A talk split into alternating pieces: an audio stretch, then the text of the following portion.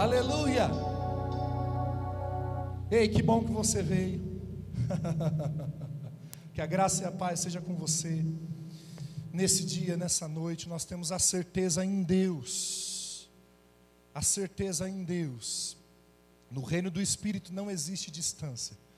Embora nós estejamos aqui fisicamente distanciados por esse período de tempo, nós cremos, como nosso pastor Flávio já disse, que é por um período muito curto de tempo. Ah, amado, se alegra se alegra nessa noite. Eu tenho certeza que Deus está trabalhando em favor da sua igreja, está trabalhando em favor do nosso estado, Ele está trabalhando em favor da nossa nação, Ele está trabalhando em favor do mundo. Você está comigo? Então diga amém aí onde você está. Aleluia. Abra sua Bíblia em Hebreus, capítulo de número 2. Louvado seja Deus.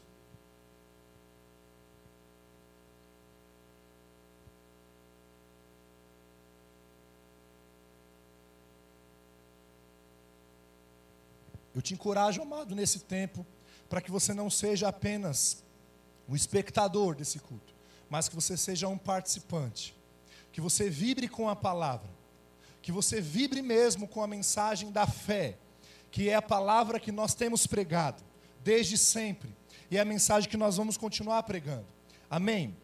Eu acho interessante uma frase que eu li essa semana do irmão Kenneth W. Reagan, e ele diz assim: a fé não nega as circunstâncias, mas olha além delas para a palavra de Deus. Ou seja, querido, a fé que nós temos em Cristo Jesus, ela não nega o que está acontecendo nesse mundo, mas muito pelo contrário, ela se firma na palavra de Deus. Você sabe como nós ouvimos aqui essas canções, e o nosso pastor anteriormente já nos disse também: tudo o que vem de Deus é bom não é Deus que está fazendo isso nesse mundo. Você precisa ter essa certeza. Você precisa ter essa convicção. Toda boa dádiva e todo dom perfeito vem descendo do alto, do Pai das luzes, que não muda e em quem não há sombra de variação. Deus é bom. Você concorda com isso? Amém. Eu creio que você disse amém aí na sua casa. Sabe, amado, Deus é bom. Deus é bom o tempo todo e não é Ele que está fazendo isso. E nós entendemos que nós temos sim um inimigo que tem se levantado. Mas nós entendemos também que 1 João 4,4 diz que maior é o que está em nós do que o que está no mundo. Maior é o que está em nós do que o que está no mundo.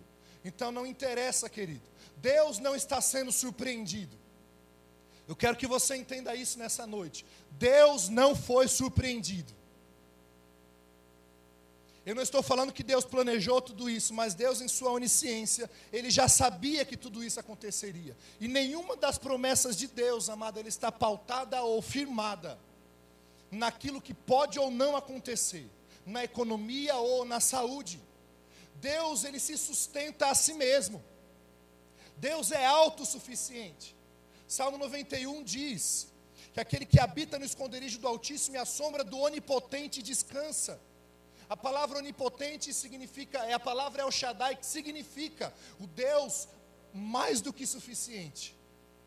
Ele, quando faz uma promessa, querido, ele não faz pensando se algo vai dar certo ou algo vai dar errado, ele faz confiando nele mesmo.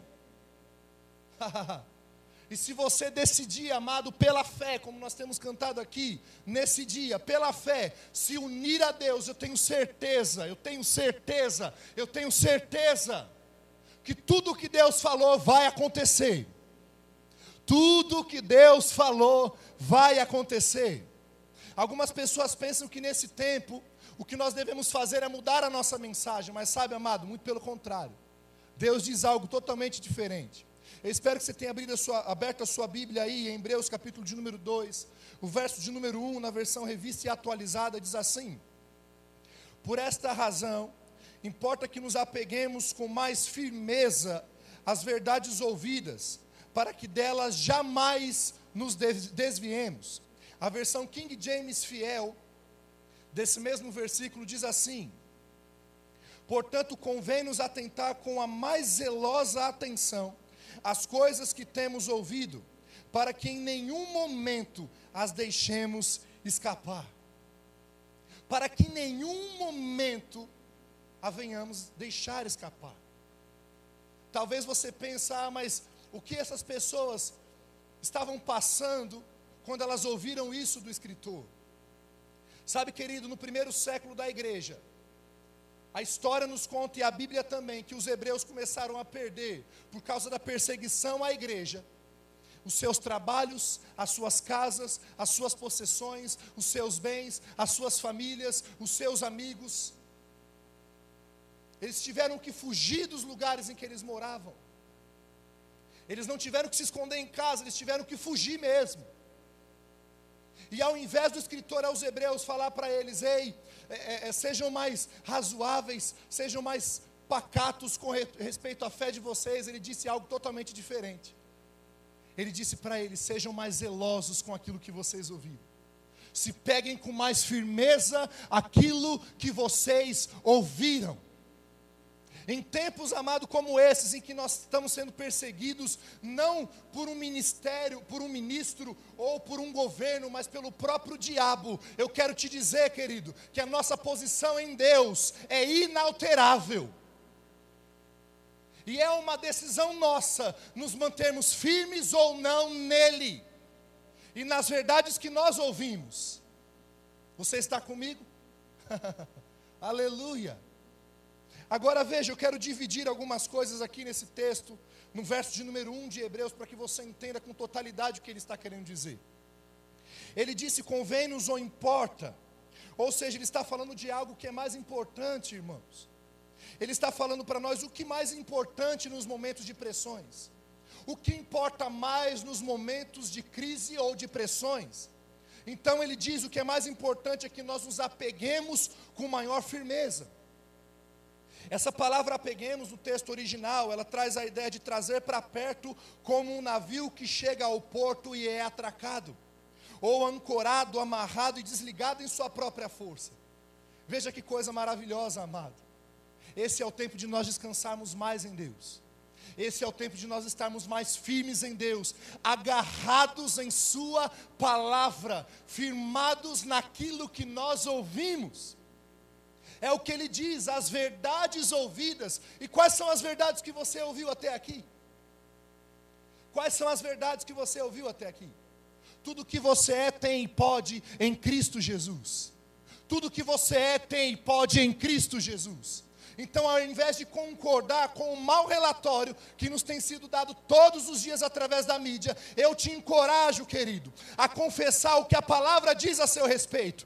Quem você é, o que você tem e o que você pode nele. Isso é inalterável, amado. Isso é inalterável. E ele diz por que nós devemos ficar firmes nas verdades que nós já ouvimos para que delas jamais nós nos desviemos.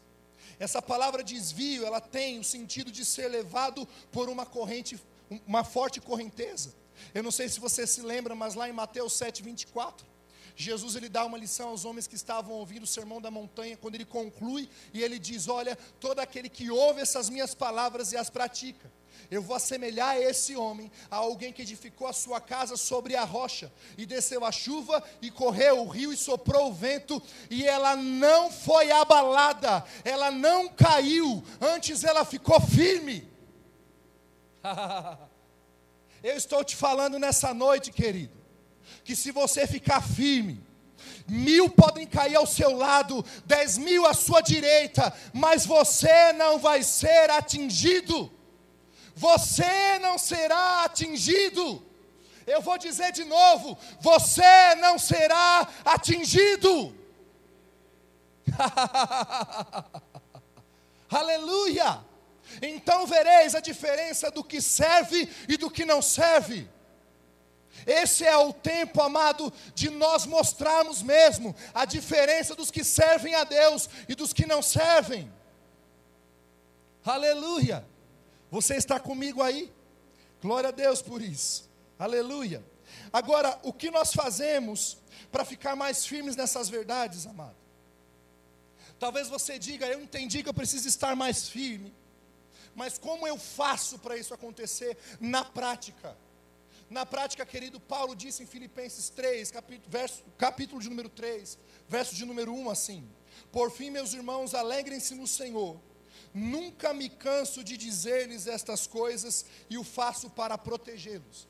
O que protege o que nós cremos, irmãos, o que protege a nossa fé, é ouvir as mesmas coisas, é falar as mesmas coisas, então é o caso de você desligar um pouco mais a sua televisão, é fechar um pouco mais o seu Facebook, é deixar um pouco mais aquele grupo ou aquele contato que só fica viralizando as coisas que estão acontecendo no mundo. Como eu disse aqui no começo, não é que nós desconsideramos o que estamos, o que estamos passando nesse mundo, mas nós consideramos algo que está acima da realidade natural nós estamos acima do que está acontecendo na realidade natural. Nós sempre declaramos isso, irmãos, e esse é o tempo de nós falarmos um pouco mais. Deus nos chamou para viver uma vida sobrenatural. E uma vida sobrenatural diz respeito a estar acima do natural, sobre o natural, acima do natural. É essa vida que Deus nos chamou para viver. E o salmista Davi, eu acho interessante, eu quero que você abra a sua Bíblia lá no Salmo de número 103. Eu quero ler com você do verso de número 1 ao verso de número 5. Eu acho interessante que ele sabia muito bem essa lição. então nós entendemos por que Davi passou por tantas coisas e ele se manteve firme. Aleluia, glória a Deus. Salmo de número 103, verso de número 1 ao verso de número 5, diz assim: o Salmo de Davi: Bendize, ó minha alma, ao Senhor e tudo que há em mim bendiga ao seu santo nome. Bendiga a minha alma ao Senhor, e não te esqueças de nenhum só de seus benefícios. Ele é quem perdoa todas as tuas iniquidades, quem sara todas as tuas enfermidades, quem da cova ou da perdição ou da destruição redime a tua vida e te coroa de graça e misericórdia quem farta de bens a tua velhice, de sorte que a tua mocidade se renova como a da águia. Davi estava dizendo à sua própria alma, à sua própria mente. Talvez você ache isso estranho, mas quando você entende que o homem é um espírito, tem uma alma e habita num corpo, você começa a entender que dá para sondar a sua própria alma e controlar aquilo que você pensa. Amém? Você está dizendo amém aí? Ele diz: Ei, não se esqueça de nenhum dos benefícios do Senhor. Talvez você ache isso estranho, querido, mas você só usufrui dos benefícios do Senhor que você conhece e que você se lembra. A Bíblia diz, lá em Oséias, capítulo de número 4, verso de número 6, que o povo de Deus está sendo destruído por falta de conhecimento. Mas eu digo algo baseado nesse texto que nós estamos lendo aqui em Salmo, que o povo também pode ser destruído não apenas porque lhe falta um conhecimento primário, mas porque eles esquecem, secundariamente falando, daquilo que eles já aprenderam. Então, se você não quer fazer parte dessa turma, amado, que deixa de participar dos benefícios do Senhor, você precisa se fazer lembrar, fazer a sua alma não se esquecer de todos os benefícios que Deus tem para você. E nesse momento eu quero meditar com você em alguns desses benefícios. Veja, o verso de número 3 diz: Ele é quem perdoa todas as tuas iniquidades. Eu acho interessante, irmãos, que a primeira coisa que ele diz, que é um benefício de Deus para nós, é o perdão. Isso fica óbvio como, quando você entende o que é justiça de Deus que é um estado ou uma posição diante de Deus, sem medo, sem culpa e sem inferioridade, chamando Deus de Pai como se o pecado nunca tivesse existido. Existe, querido, uma culpa no homem, desde que Adão caiu, de, de que ele pecou lá no Éden. E o homem se acha indigno de receber tudo aquilo que Deus tem para ele em Cristo Jesus. Mas quando você entende que é perdoado, quando você entende que é amado, essa culpa cai por terra e você agora se vê digno, pronto, capaz de receber todos os benefícios de Deus para a sua vida. Aleluia! Glória a Deus! Em Isaías, capítulo de número 43, verso de número 25, ele diz: Eu, eu mesmo, o Senhor, sou o que apago as tuas transgressões por amor de mim, e dos seus pecados eu não lembro mais. Diga para quem está aí perto de você: Ei, eu sou perdoado. Eu, eu vou dar um tempo para que você repita. Diga assim: Ei, eu sou perdoado. Aleluia. E talvez se você é cristão e pense, ah, esse texto é apenas para quem está nascendo de novo, Deus perdoou o mundo e, e, agora, como eu nasci de novo já e eu pequei, não tem mais jeito para mim, agora eu tenho que pagar o preço pelos meus pecados. Eu tenho um texto bom para você que foi escrito para os filhos de Deus. 1 João, capítulo de número 2, verso de número 1 ao 2, diz: Filhinhos, João está falando para os filhos de Deus, ele diz: Filhinhos, meus estas coisas vos escrevo para que não pequeis. Se todavia alguém pecar, temos um advogado junto ao Pai, Jesus Cristo o justo. E ele é a propiciação pelos nossos pecados, e não somente pelos nossos próprios, mas ainda pelos pecados do mundo inteiro. Você é perdoado, meu irmão. Que benefício sensacional! Você é perdoado. Aleluia! E ele continua dizendo: Ele é quem te cura de todas as tuas enfermidades. Salmo de número 103, verso de número 3, ele diz: Ele é quem sara todas as tuas enfermidades. Eu não sei se você sabe o significado da palavra todas, mas no hebraico, no grego, no aramaico, no inglês e no português também ela significa todas. Todas as enfermidades. Não existe uma enfermidade qualquer, amado, que Deus não tenha te livrado, que Deus não te, tenha te sarado. Veja o que ele diz em Isaías 53, 4, 4, 5. Certamente Ele, quem? Cristo Jesus, tomou sobre si as nossas enfermidades e as nossas dores levou sobre si e nós o refutávamos por aflito, ferido de Deus e oprimido. Mas ele foi traspassado pelas nossas transgressões e moído pelas nossas iniquidades. O castigo que nos trouxe a paz estava sobre ele, e pelas suas feridas ou pisaduras, nós fomos sarados. Você já disse, eu sou perdoado. Será que você pode dizer aí, ei, eu sou sarado? eu sou curado. Independente, irmão, do sintoma que está aí no seu corpo, e que eu sei que já está indo embora, e que de muitas pessoas já foram. Aleluia. Você é curado, meu irmão. Você é curado. Aleluia. Um outro benefício é a redenção da destruição. Ele diz lá no verso de número 4, quem da cova ou da perdição ou da destruição redime a tua vida. Um escritor, pastor, professor de grego e hebraico, que viveu entre o século 19 e 20, chamado T.J. McCrossan, ele disse que esse, esse, texto, na verdade, está falando que Deus está nos redimindo, redimindo o nosso corpo mortal nesse tempo agora. É interessante que isso corrobora ou fortalece o que diz lá em Romanos 8:11, que diz: "Se o espírito daquele que ressuscitou Jesus dentre os mortos habita em vocês, o espírito ou o mesmo espírito que ressuscitou Jesus dentre os mortos é, está vivificando agora o seu corpo mortal. Ele está trazendo vida agora ao seu corpo mortal. Sabe, querido, nós não estamos desmerecendo que você deve ter sim um domínio sobre o seu corpo, uma boa dieta, uma boa alimentação e praticar exercícios físicos. Tudo isso é muito bom, mas eu quero te dizer que o que tem sustentado o seu corpo é o próprio Cristo Jesus ou o Espírito dele que habita em você. Salmo de número 27, o salmista disse: O Senhor é a minha luz e a minha salvação, a quem temerei? O Senhor é a força da minha vida. De quem me recearei?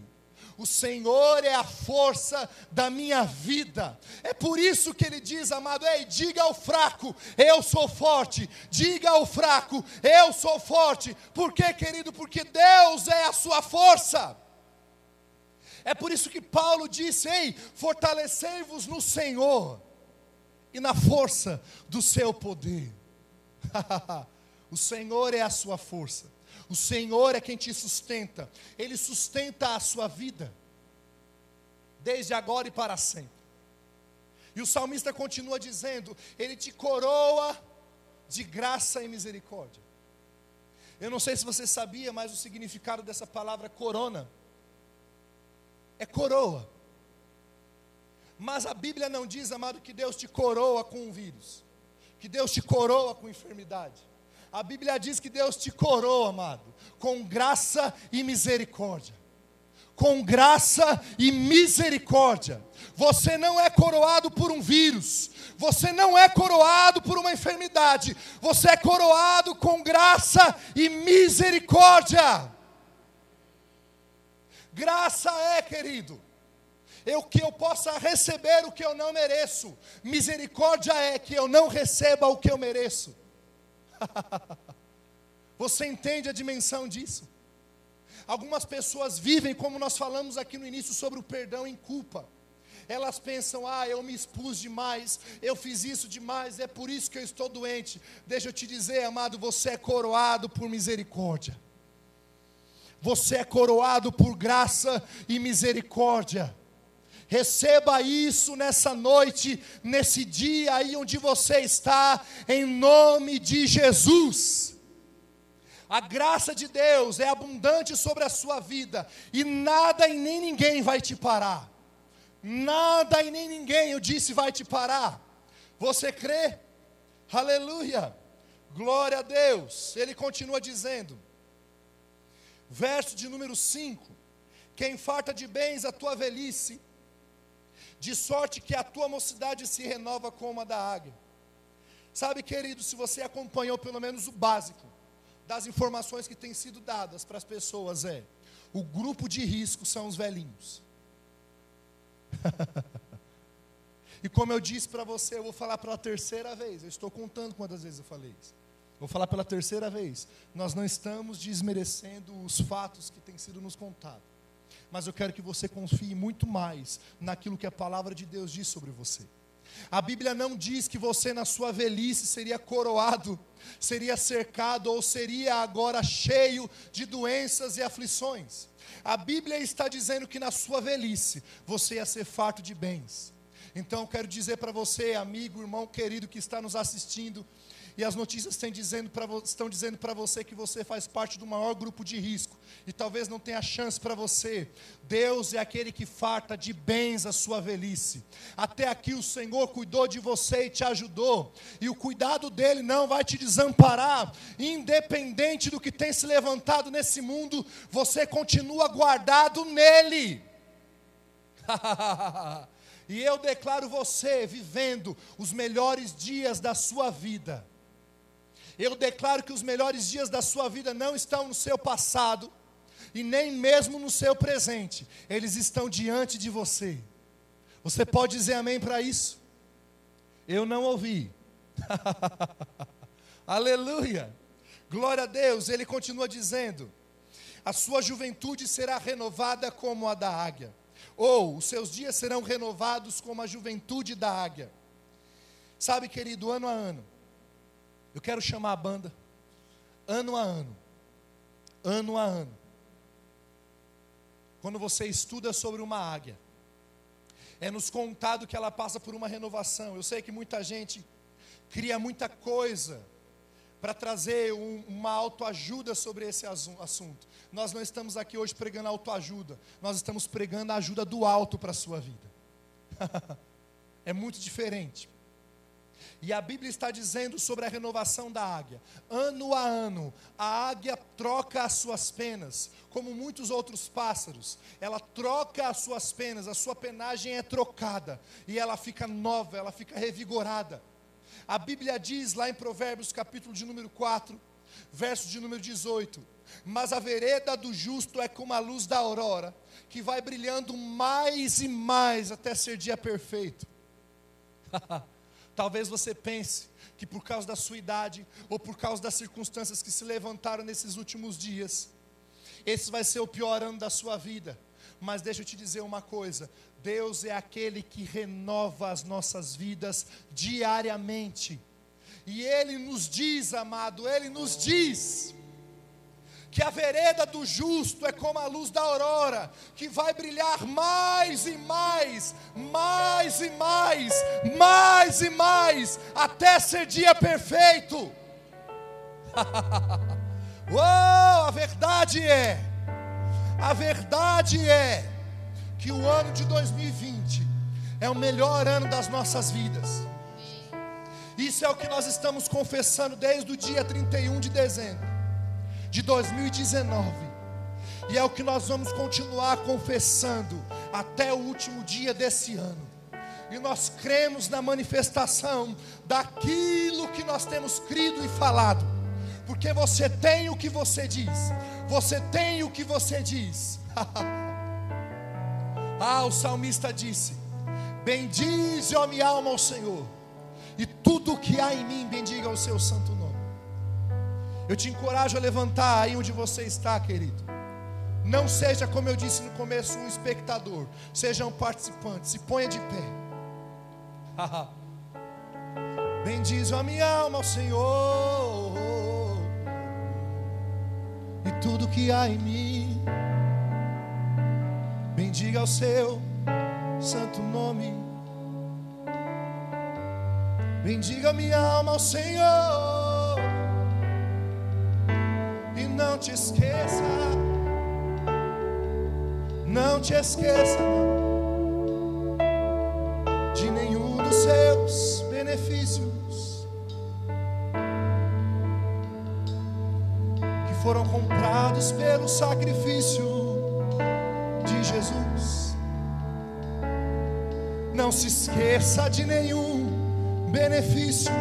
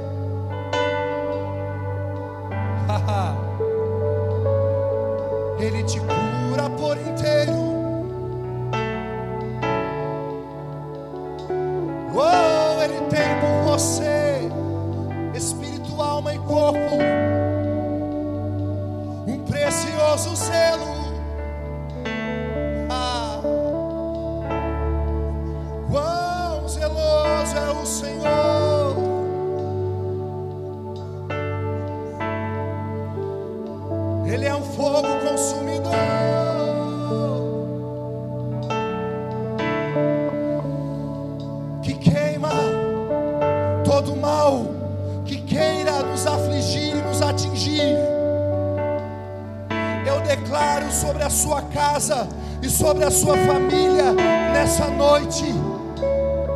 Não tenha medo do terror da noite, da peste que ande na escuridão, da mortandade que assole ao meio-dia. Não tenha medo, pois ao seu favor o Senhor já colocou anjos acampados.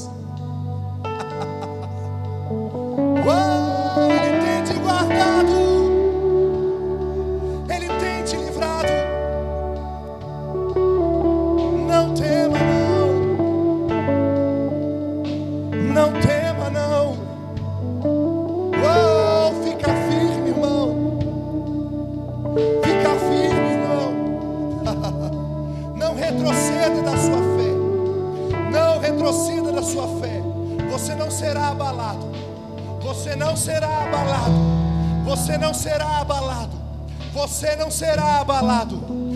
não será abalado, mesmo que desça a chuva, mesmo que desça a chuva, mesmo que corram os rios, mesmo que soprem os ventos, você não vai ser abalado. Você não vai ser abalado. Eu declaro sobre a sua vida e sobre a sua casa. Você não será abalado. Levante as suas mãos enquanto o grupo de música canta essa canção. Levante as suas mãos, renda graças ao Senhor por todos os benefícios que Ele tem te feito. Aleluia. Nós não seremos abalados. Reba